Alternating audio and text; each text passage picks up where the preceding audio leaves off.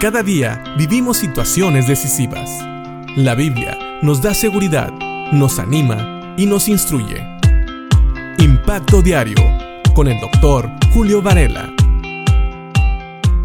Hemos visto cómo Jonás, en vez de arrepentirse, le pide a los marineros en Jonás capítulo 1 versículo 12 que lo echen al mar, que lo echen al mar para que la tempestad en la que estaban viviendo se aplacara.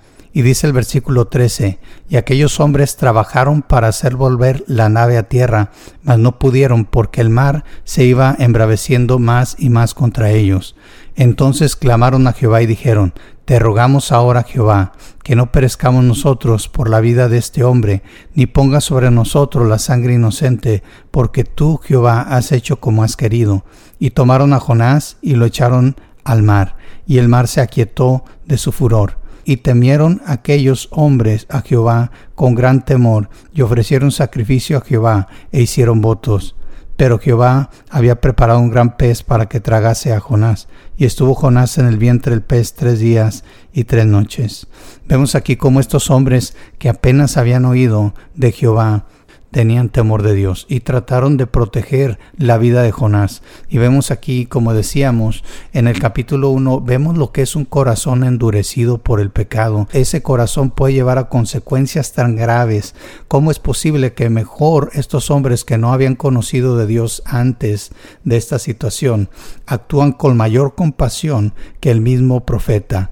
El profeta solamente dice, échenme al mar. Él no está pensando que está poniendo una carga muy grande sobre estos marineros. Y estos marineros, en vez de tomarlo y echarlo al mar inmediatamente, tratan de hacer que la nave llegue a tierra. Y no, no era por desobedecer a Dios, sino porque ellos tenían temor de matar a alguien. Tenían temor de aún en eso ir contra Jehová. ¿Y por qué? Porque ellos habían oído la voz de un hombre que sabían estaba desobedeciendo a Dios. Un hombre les está diciendo, échenme al mar, pero ellos saben que él va en contra de Dios, él está huyendo de la presencia de Dios, él va en desobediencia a Dios a otro lado. El mismo Jonás se los había declarado que él estaba tratando de huir de Dios. Y estos hombres claman a Jehová y le piden que no perezcan y que tampoco tomen la sangre de este hombre como una culpa en sus manos y finalmente lo avientan al mar.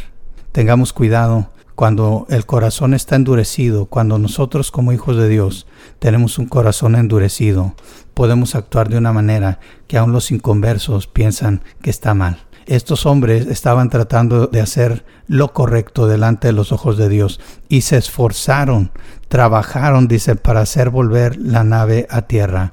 Ellos mostraron más compasión que Jonás, porque Jonás debió de haber hecho lo correcto y no haber puesto la vida de estos hombres en riesgo.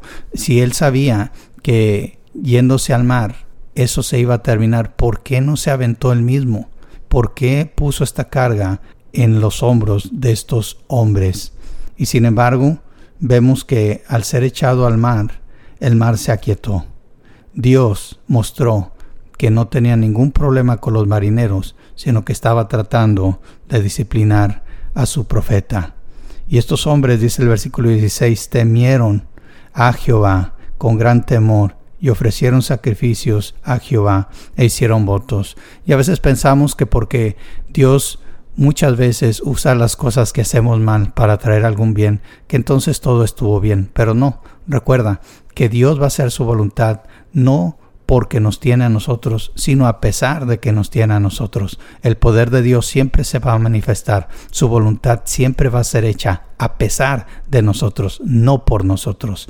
Y vemos que Dios también muestra compasión con Jonás porque preparó un pez grande para que lo tragase y lo llevara en su vientre por tres días y tres noches. Tengamos cuidado.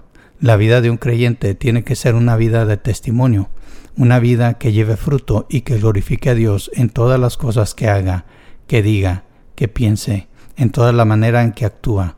Busquemos siempre glorificar a Dios. Y no seamos como este profeta que puso cargas aún sobre no creyentes, cargas las cuales él debió de haber llevado, él debió de haberse arrepentido, él debió de haberse echado al mar en algún momento si es que no se quería arrepentir, pero decidió poner las cargas sobre aquellos que apenas habían oído de Dios. No pongamos cargas sobre otros, no pongamos cargas que nosotros mismos no queremos llevar. No seamos como los fariseos, como los hipócritas. Hablemos del amor de Dios, pero sobre todas las cosas vivamos el amor de Dios, vivamos como hijos de Dios, vivamos nuestra identidad.